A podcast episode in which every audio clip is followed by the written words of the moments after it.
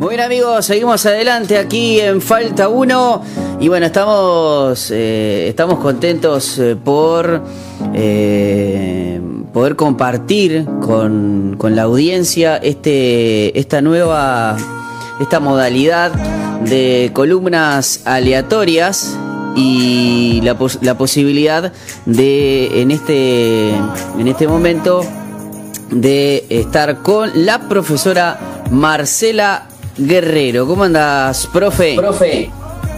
Hola, ¿qué tal? Buenas tardes. Muy bien, muy bien. Después de tanto tiempo, muy bien. Un saludo a toda la audiencia y una alegría de estar otra vez en los estudios, ahora de esta manera virtual.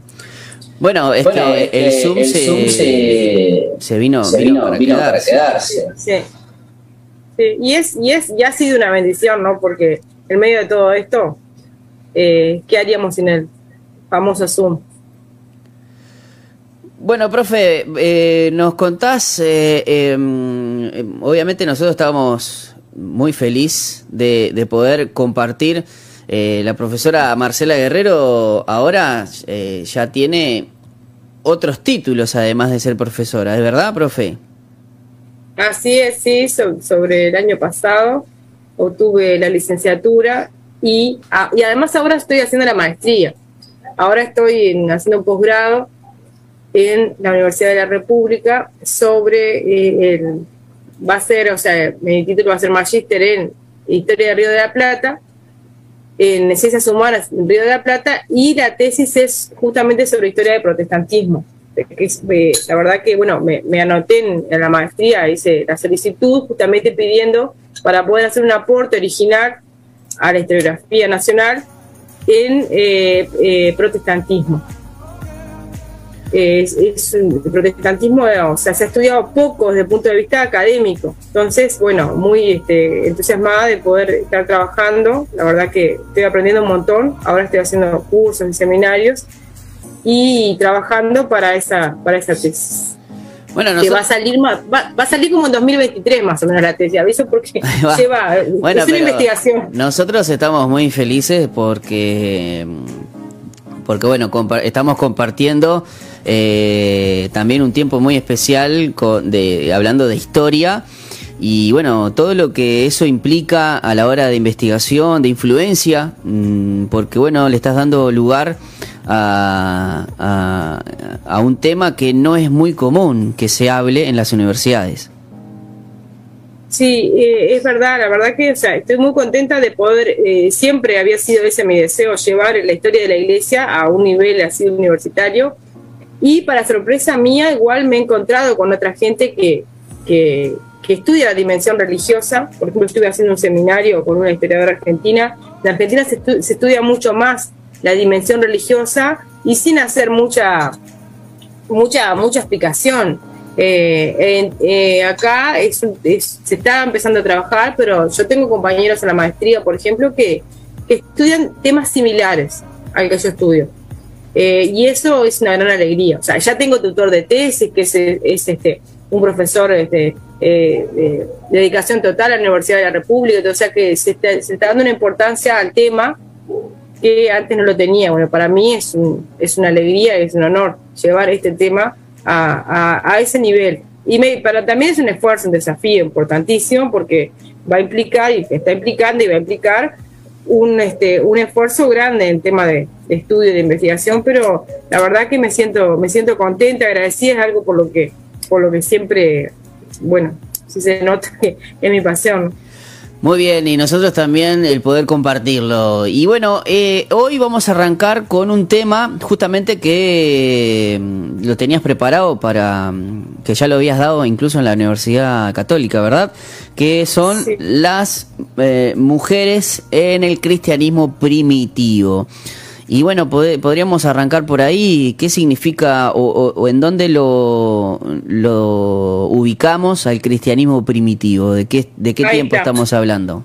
Bien, esa, esa, esa, esa precisión es importante. El cristianismo primitivo abarca desde eh, que termina el Nuevo Testamento para nosotros, lo ubicamos ahí, eh, en el, eh, el Nuevo Testamento comenzó a escribirse en la década de 40 más o menos, hablando del siglo I ahí, a partir de ahí comienzan a escribirse los libros, pero terminan de escribirse algunos sobre fines del siglo I, ¿no? Pero en la historia del Nuevo Testamento llega hasta el año 40 más o menos, si pudiéramos fechar hasta dónde llega, hasta los hechos que se narran en el Nuevo Testamento, hasta el año 40 menos el Apocalipsis de Juan, que es más adelante, que es este, sobre fines del primer siglo. Entonces, las preguntas que surgían y que surgen es, eh, bueno, eh, se ha estudiado el cristianismo primitivo, va del siglo I hasta el siglo IV más o menos, hasta que el, cristianismo triunfa en el Imperio Romano, hasta que aparece la figura de Constantino. Eso para, para fechar sería lo que se entiende por cristianismo primitivo o paleocristianismo. Es como un periodo en el que la iglesia se va organizando, se va formando, es el periodo de las persecuciones. Entonces las preguntas que, por las cuales surgió esta, esta pequeña investigación es ¿por qué, qué pasó con las mujeres ahí? Si las mujeres en el cristianismo primitivo eh, eran pastoras, eran ministras, y qué hacía, si, si tenían derecho a participar o no. Porque, según vimos, en el Nuevo Testamento las mujeres aparecen bastante visibles y aparecen en, en, los evangelios. Sí, ¿qué, mujeres? Eh, claro, aparte el hecho es, eh, hablando de mujeres, eh, que si lo, las mujeres que, durante los evangelios conocemos a María Magdalena, también la mujer samaritana, obviamente María la madre de Jesús, pero bueno, obviamente muchos dicen que había muchas seguidoras, no sé si decir discípulas, pero seguidoras en, en un en un mundo muy machista como es en, e, la época de Jesús, ¿no? Que Jesús, las eh, eh, eh, a veces no, nos tildan a los cristianos de, ser una religión muy machista y en, su momento el que aceptaba a las mujeres en, esos movimientos, porque estaban los agnósticos, estaban los estoicos, lo, todo, bueno, todos los filósofos de esa época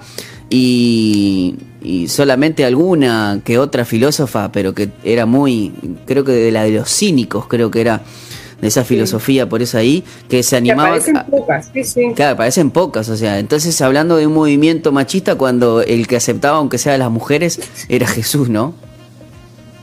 Sí, justamente, que es curioso, y es una novedad en el mundo antiguo, que en los evangelios aparecen las mujeres y aparecen las que vos nombraste, también aparece, hay otras que son nombradas y hay otras que no son nombradas, claro. están invisibilizadas. O sea que eh, igual, de todas maneras, eh, el Evangelio también, los Evangelios fueron escritos por hombres también. O sea, no, no los Evangelios, fíjate que los cuatro, son los cuatro evangelistas, y sin embargo, esos cuatro evangelistas eh, las nombran. Capaz que uno quisiera que las nombren más, Uno quisiera, hay algunas que no tienen nombre, pero igual, vos decís, en ese mundo antiguo, que, que una carta, que una literatura del tipo de los evangelios las nombre y muestre los episodios que muestra, como en el caso, o sea, a Jesús es eh, una persona que no es común en ese mundo antiguo y no se muestra como un machista Jesús. Justamente los diálogos que hay de Jesús con las mujeres eh, son este, muy, muy revolucionarios para la época.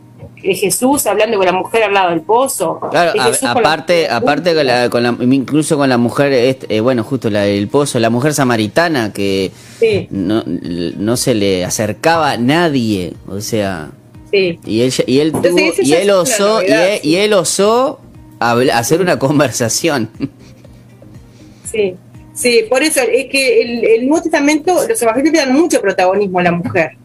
Eh, o sea, justamente lo que se está, lo que estamos tratando, lo que se está tratando de cuestionar es que, eh, que a veces al cristianismo se lo acusa muchas veces de machista, o sea, y sin embargo, si nosotros, la idea es como ir a las fuentes y encontrar, a ver, en el Nuevo Testamento, en los, o sea, hay machismo, ¿en qué se puede ver el machismo? O se puede ver más allá de la sociedad de la época que las mujeres eh, ocupan un lugar importante. Incluso se, se las ve, si nos ven las cartas de Pablo, se las ve eh, ocupando lugares de, o sea, importantes en el ministerio. No estaban excluidas. Había mujeres profetas, mujeres eh, ministros en el Nuevo Testamento. Claro, las, diaconisas, ¿no? Diaconisas, por ejemplo, sí. Entonces, las dudas que habían surgido, a mí me encargaron esta parte de las mujeres en el cristianismo primitivo, porque eh, alguien dio la otra parte de las mujeres en, anterior a esto, pero lo que me habían encargado era eso, que buscara mujeres que, qué había pasado con las mujeres después. Que a veces nos preguntamos poco de eso, ¿no? Porque por eso muchas veces lo acusa el cristianismo de, de, machista, de patriarcal, un montón de cosas, pero cuando vamos a la historia, podemos... los, datos, los datos matan un relato, ¿no? Sí, sí, bueno, eso es una buena frase. es importante y a veces, claro, a veces construimos historias sin tener este, o, podemos acusar un movimiento de y sin embargo podemos encontrar en los documentos, eh, yo la verdad que yo misma quedé asombrada con lo que encontré estudiando, buscando estas mujeres perdidas. Capaz que lo que sí se perdió es la voz en la historia. pero eso creo que no solamente le falta al cristianismo, creo que es algo eh, en la historia en general. Sí, eh, claro. no es una cuestión que se le pueda adjudicar, porque en ese sentido, por ejemplo, podemos eh, encontrar a, por ejemplo, la Ilíada de Homero, este, prácticamente le, echa la culpa a Helena de la de, la caída de Troya, este, si bien en el sentido de que le, hace como que le echa la culpa a, aquel al litigio de entre los eh, espartanos y los troyanos justamente por, por Elena, por ejemplo. Y sin embargo yo no veo decir que Homero es machista. O sea, si bien es una novela, es, un, es un tratado de ese tiempo que es el más antiguo, pero bueno, a, eso a lo que voy, ¿no? Sí, sí, sí, sí, totalmente. Por eso eh, se pueden hacer muchas especulaciones, pero está bueno estudiar, justamente buscar en las fuentes y buscar, revisar las fuentes y construir eh, un relato más apegado, ¿no? O sea, o sea, por eso la historia siempre se vuelve a escribir y se vuelve, lo importante es decirlo. Es verdad que en todos los movimientos y en todas las culturas la, la mujer ha sido invisibilizada, pero eso no significa que en los hechos haya sido así. Por ejemplo, ahora yo les voy a mostrar un, una fuente del siglo, del principio del siglo II, y vamos a ver a mujeres que eran ministras en el cristianismo primitivo, por ejemplo. Y vamos a ver qué tipo de mujeres eran, que también nos va a sorprender más todavía.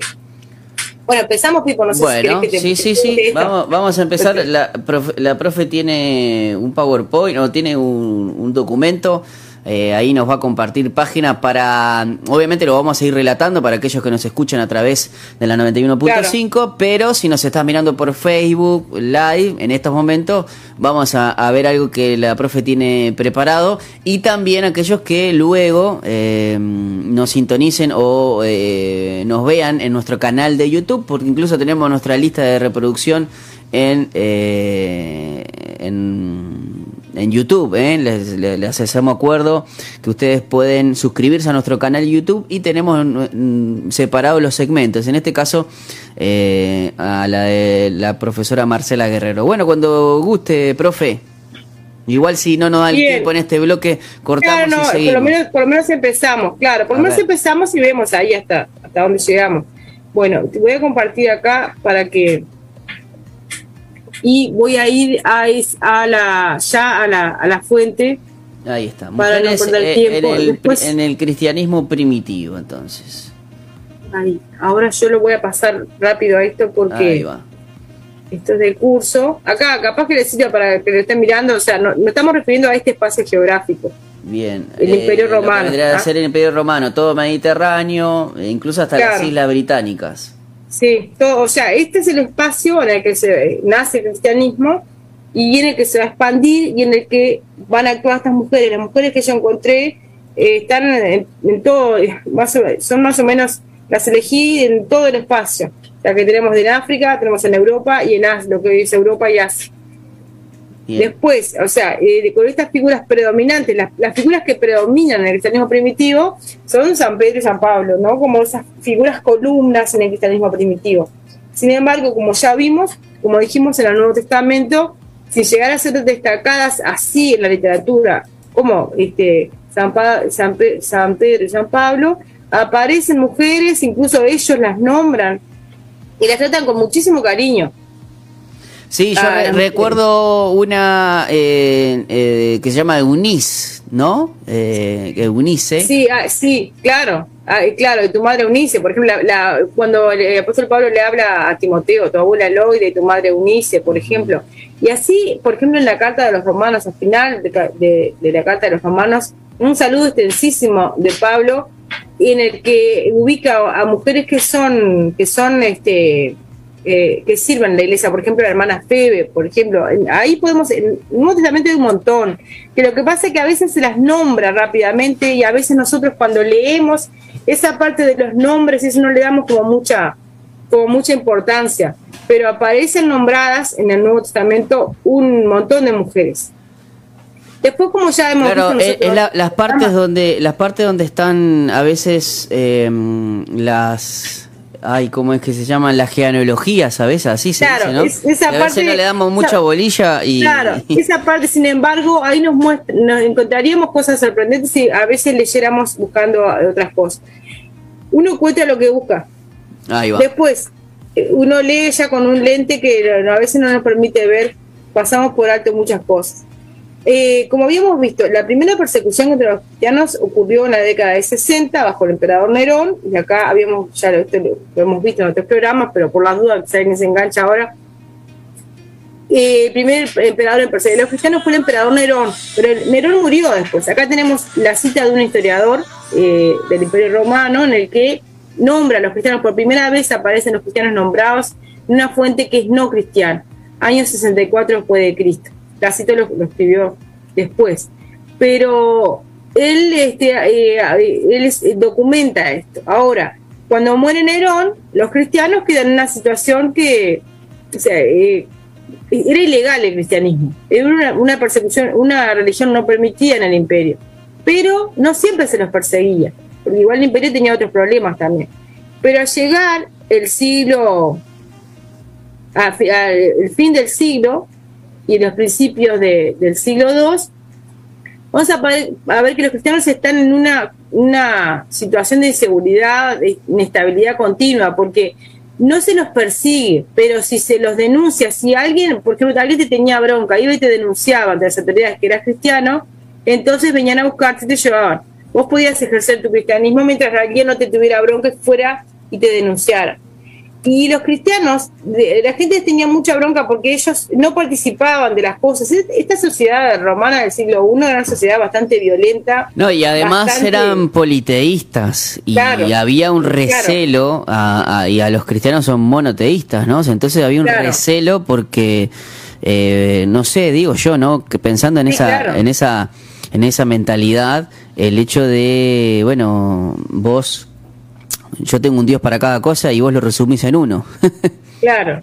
Y claro, y además eh, los cristianos no veneraban esos dioses que, tanto amaban los, romanos, que tanto amaban más o menos porque estaban en mucha decadencia, el politeísmo en el siglo I, pero, pero ellos sentían que eso era la cultura también, las clases altas veían en el politeísmo, la cultura, y los cristianos despreciaban eso. Entonces, además, tenían una conducta moral muy alta los cristianos del primer siglo, por lo que se sabe, y eso molestaba en una sociedad tan corrompida. A nosotros porque hay cosas que nuestra sociedad, más allá de que uno, la gente no sea cristiana, hay cosas que están más o menos establecidas. Pero en el siglo I, la sociedad de, Roma, en el siglo I, una sociedad bastante, bastante corrompida, bastante inmoral a nuestros ojos, ¿no? A los ojos de, la, de las máximas del cristianismo. Y eso le daba mucha bronca a la gente. La gente les tenía bronca porque ellos no participaban del robo. Y, eso lo documenta, lo vamos a ver en un, en un documento de, la época. Y porque no cometían los mismos pecados que cometían todos los demás. O parece que este cristianismo perseguido del siglo I era un cristianismo muy, muy alto en su, en su devoción y en su moral. Y entonces le tenían bastante, bastante, entonces a veces los denunciaban. Y vamos a ver que acá eh, aparece la, la primera fuente no cristiana que habla de las mujeres y aparece acá, es la carta, es una carta imperial de un gobernador a un emperador, el gobernador Plinio al emperador Trajano. En el año 111, 112, él escribe esta carta, porque a él le preocupa Ahí yo puse solamente un fragmento de la carta, pero la carta, o sea, se puede leer rápidamente, pero vamos a decir, tendrá dos hojas más ¿El resumen cuál sería? El resumen es que él, eh, Plinio le escribe a Trajano porque él se siente preocupado porque están muriendo unos cuantos, muriendo mucha gente, le traen gente para que él la, la ejecute, porque le traen a cristianos y del único delito que le encuentra es que son cristianos. Entonces él dice, él le pregunta si está bien lo que está haciendo, porque a él le preocupa, porque eh, hay la ley que había quedado en pie después de Nerón, que había que matar a los cristianos, que es ilegal ser cristiano, pero cuando él los interroga se encuentra con gente que no ha hecho absolutamente le, parece como absurdo. Y que, claro, y, que, y que además este eh, en materia de ciudadanos también son ejemplares. Claro pero cometen un error importantísimo que es que no eh, los romanos tenían el, todo el politeísmo que quieran pero tenían como como ley de estado lo que unificaba el imperio que era el culto al emperador y entonces, para lo que eso, para ellos le daba cohesión a todo ese politeísmo. Vos podías adorar a los dioses que quieras, pero si te ponía una estatua del emperador, tenías que... ofrecer una especie de ofrenda de cereales. Y al decir, como una advocación, así, adorarlo como si fuera un dios, a la estatua del emperador vigente. Y los cristianos ni locos hacían eso. Plinio mismo dice en esta carta que un cristiano verdadero jamás se hacía eso y entonces los terminaban ejecutando. Pero Plinio está preocupado, por entonces él le, escribe, y en esta carta, se, fijan, él dice, eh, que los cristianos dicen que todo su error no había sido más que haber tenido por costumbre reunirse un día señalado antes del amanecer, cantar entre ellos de manera alterna. Ahí vemos cómo era el culto también en el siglo II, siglo I, siglo II, en alabanza a Cristo como si fuera un Dios, comprometerse mediante juramento a no delinquir, o sea, que esto era lo que hacían los cristianos, y todo el mundo sabía. Son más buenos. Ah, entonces Plinio queda, si no, ni, a ni a robar, ni cometer pillajes, ni adulterios, a no faltar a su palabra, ni negarse a devolver un depósito cuando se les reclamara. Entonces, eran personas que no. Plinio queda. también decían que una vez realizados estos ritos tenían por costumbre separarse y reunir de, reunirse de nuevo para tomar el alimento, que ahí está hablando de la Santa Cena. Totalmente corriente e inocuo, pero que dejaron de hacerlo tras mi edicto, porque Plinio había dado un edicto de que otra vez prohibiendo el cristianismo, por el cual tus mandatos había prohibido que hubieran asociaciones. Así pues, creía aún más necesario, o sea, él, eh, el, gobernador perplejo ante esta situación, se propone indagar algunos más, más, más profundamente. Y de todos los cristianos que había, él elige Fíjate que dice, creía aún más necesario al final, dice, inquirir también mediante el tormento de dos esclavas que eran llamadas ministras, que las sabía que había de verdad. De todas las personas que había, él eligió a dos esclavas, pero estas esclavas, en su condición social de esclavas, eran ministras dentro del culto cristiano. Mm. Entonces, esto constituye una gran sorpresa para empezar, que la condición social en el cristianismo primitivo no era condición, no era una condición excluyente para ser ministro dentro del cristianismo. Y esto también nos habla de uno de los secretos, por qué el cristianismo se expandió tan rápidamente en ese mundo romano. Porque por una persona que era un esclavo, o sea, que no era nada para la sociedad, dentro de la iglesia podía ser un ministro una persona que podía oficiar el culto, que podía bendecir. Que... Entonces esto eh, es realmente... Muy adelantado para la época, muy adelantado para la época. Sí, sí, claro. Y es uno de, a mi juicio, de los secretos, porque la gente se pregunta cómo el cristianismo triunfa en ese politeísmo. Y bueno, es, el, mensaje del Evangelio es un mensaje universal, pero no, no solamente que les da la promesa de la vida eterna, en un mundo tan contradictorio, tan injusto, también les da la posibilidad de desarrollo dentro de una sociedad que los excluye totalmente. Porque estas mujeres eran esclavas, eran mujeres y esclavas. O sea que ya con esas condiciones una persona no podía tener mucho éxito de desarrollar algo personal. Porque eh, por lo que vemos, las mujeres en la historia como hemos visto, ya de plano han sido, como, bastante invisibles en la historia. no significa que lo hayan sido en verdad en los movimientos como vimos, pero, pero no era común que las mujeres en este mundo antiguo desarrollaran eh, una algo personal. Y sin embargo, dentro del cristianismo, aparte de ser salvas como todas y ser iguales, porque lo que vemos en el cristianismo primitivo es que era no había jerarquía, después la jerarquía fue algo que se fue formando, pero que la igualdad es algo que ocurre en el cristianismo primitivo, no hay separación entre laicos y no laicos, sino, pero aparte de eso, ellas ocupaban un papel que desde el punto de vista del culto era importante.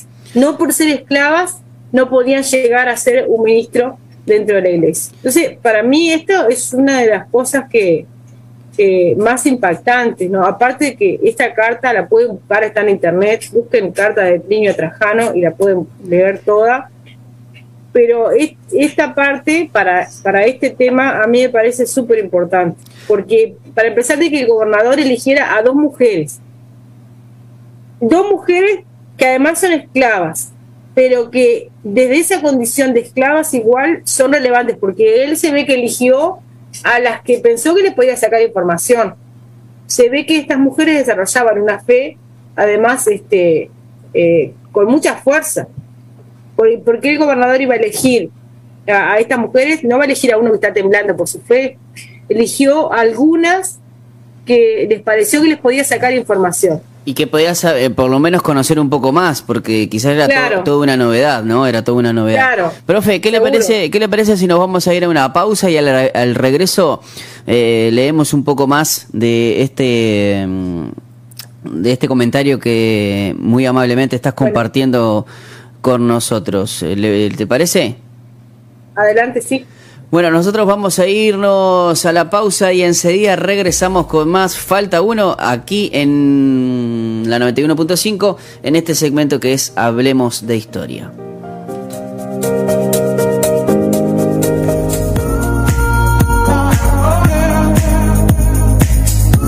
Amigos, seguimos adelante en este último bloque de Falta 1 y estamos con la profesora Marcela Guerrero que muy amablemente eh, nos está compartiendo, bueno, su sapiencia con respecto al cristian eh, a las mujeres en el cristianismo primitivo. ¿No es así, profe? Así es, eh, Pipo, estamos tratando de compartir algo sobre cómo, cómo, qué papel jugaron las mujeres en el cristianismo primitivo. ahí estás viendo la pantalla, tipo, ¿vos o no? Sí, estoy viendo, sí. Está, está, para saber.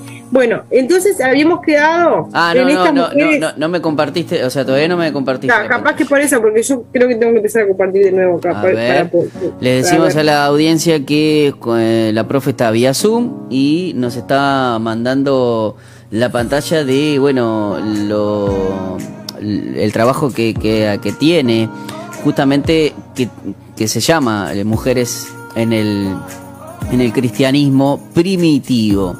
Eh, y bueno, está, ha estado compartiendo con nosotros, por ejemplo, esta carta de un emperador, eh, Plinio, eh, perdón, de un gobernador, Plinio, al, emperador Trajano, por bueno, por la conducta de, de, algunas mujeres, ¿no? En el imperio que, que bueno, que parecía ser parecían ser intachables y que la mujer, aparte con su conducta, eh, era como una novedad porque, bueno, la mujer siempre ha sido relegada este, y, ahora vemos un movimiento en el cual, a pesar de ser esclavas, podían ser ministras, podían estar adelante de, no, no sé decir una congregación, porque en ese momento no existía eso. Claro.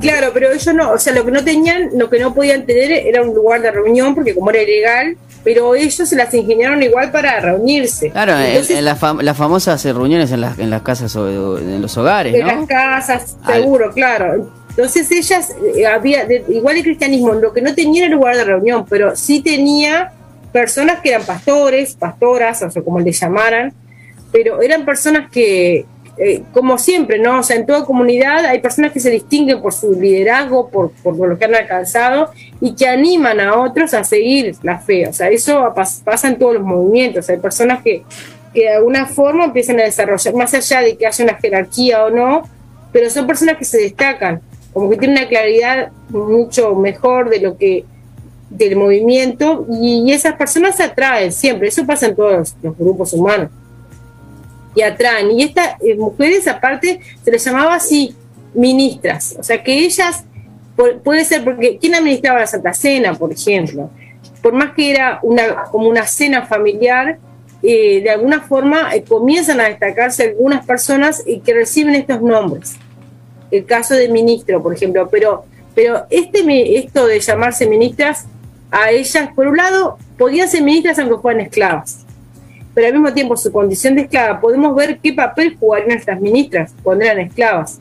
No creemos que anduvieran con un vestido de, eh, hermosísimo, porque eh, su condición social era de esclavas. Sin embargo, dentro del culto, dentro de la comunidad, eran ministras. Es como una paradoja así, pero al mismo tiempo nos muestra cómo el cristianismo eh, tuvo esta capacidad. O sea, lo que es el mensaje del Evangelio tenía la capacidad de redención social también de las personas. Y que era el, el mensaje del Evangelio era un mensaje universal, un mensaje para todos, que es una de las cosas que lo distingue de todos estos otros cultos politeístas. Que eran, algunos cultos eran podía ser que todos, pero es decir, no tenía promesa de vida eterna, por ejemplo, tampoco los otros, los otros cultos politeístas. Y a veces la vida eterna de las religiones antiguas es para algunos, para las clases altas. Pero no, no es el mensaje del Evangelio es un mensaje de esperanza, de vida eterna, para todos, para, o para algunos que logren ciertos cierto estatus, ¿no? Claro, eh, claro, en el mundo antiguo muchas religiones tenían como esa había como una condición para acceder a algo. Y en el cristianismo no, no había nada. El mensaje del Evangelio de, que surge a partir de, después de la ascensión de, Jesús es un mensaje que se expande por el mundo antiguo y que tiene esta fuerza arrolladora porque y, por eso también canta primero los, los sectores sociales más bajos porque es un mensaje de esperanza y de redención no solamente espiritual, sino también social. Y acá lo vemos, por ejemplo, estas mujeres eran esclavas. Un esclavo no es nada. Un esclavo es un objeto que se vende, eh, que es de intercambio, en, que no, en ese mundo una, y, en todos los mundos, excepto la historia, un esclavo no es considerado una persona con derechos. Sin embargo, estas mujeres esclavas lograron dentro del cristianismo el estatus de ministras y eran esclavas también, porque no dice que antes eran esclavas y que después se hicieron ministras y por eso. No, o sea, el cristianismo no tenía fuerza como para. Si alguien era ministro, ah, tenía privilegio. No tenía ningún, no tenía ningún privilegio económico por ser ministras.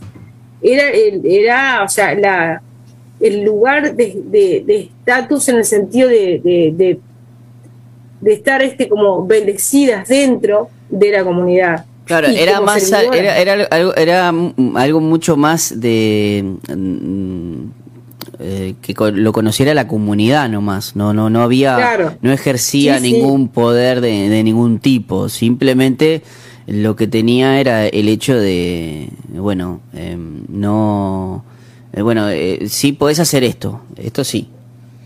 Claro, pero fíjate que será importante que, que estas mujeres llegaron ¿Cómo sabemos de esto? Si habrá, seguramente hubieron otros casos, pero por alguna razón sabemos de ellas porque aparecen en este documento que es un documento imperial. Eh, eh, o sea, llegó a llegar a llamar la atención del mismo gobernador de Vitinia y, por eso se ha conservado. ¿Dónde era Vitinia? ¿Dónde era Vitinia? Es lo que hoy es Francia, más o menos. Lo que, más o menos en esa zona. Si, si nosotros vemos eh, o sea, es importante eso, sino si que ellas lograron llamar la atención de un gobernador de la época para que llegara a registrarlas sin saber el hombre que obviamente como todos los documentos nadie escribe para la historia, sino que escribe porque por una necesidad administrativa. Esta es una carta dentro del imperio y él escribió a, al emperador y bueno, por eso nos quedó esto que es un tesoro para estudiar el cristianismo primitivo. La carta toda es preciosa. Bueno, no sé cómo estamos, creo que estamos bastante como... Bueno, sí, estamos, estamos ya cerca de la hora porque bueno, también tenemos el contenido de, de Vite y la canción del día, Pero bueno, profe, la verdad que es un tema muy, pero muy interesante, da para mucho más. Porque bueno, eh, eh, recién vos me estabas hablando de, de dos ministras esclavas en Bitinia, pero hay muchas más mujeres en el cristianismo que la vamos a ir viendo y seguramente eh, este sería el puntapié inicial para próximas ediciones de Hablemos de Historia. Bien, sí, sí, me parece perfecto. Sí, tenemos muchas más, pero bueno, por lo menos estoy contenta de, de volver, de empezar. Y bueno, ahí veremos y, bueno nos quedamos en el siglo II después de Cristo igual si quiere profe saque la, la, pantalla para compartir así nos despedimos y usted la gente puede, puede verla ahí. Ella, la profe Marcela Guerrero, está desde su casa y bueno, se ha tomado el tiempo para compartir con nosotros justamente las mujeres en el cristianismo primitivo. Eh, profe, bueno, nos vamos a reencontrar dentro de 15 días con usted. Si, si Dios quiere y no pasa nada, lo, lo vamos a ver, vamos a ver las caras una vez más. Eh, eh, si se puede aquí en estudios, bien, si no, bueno, estamos la, esta modalidad de Zoom que también está muy, pero muy interesante porque además podemos compartir eh, el material que usted, usted trajo y bueno, si alguno lo, lo, puede ver, no lo puede ver o no lo vio ahora, este, lo, nos agarra empezado, va a estar eh, esta columna en nuestro canal de YouTube Falta Uno Radio. Profe, le, te agradezco como siempre, es un placer poder hablar de historia contigo. Bueno, muchas gracias, gracias a vos, la verdad que muy contenta de poder estar otra vez. Eh, un abrazo a toda la audiencia y si Dios quiere, sí, en 15 días eh, Seguimos.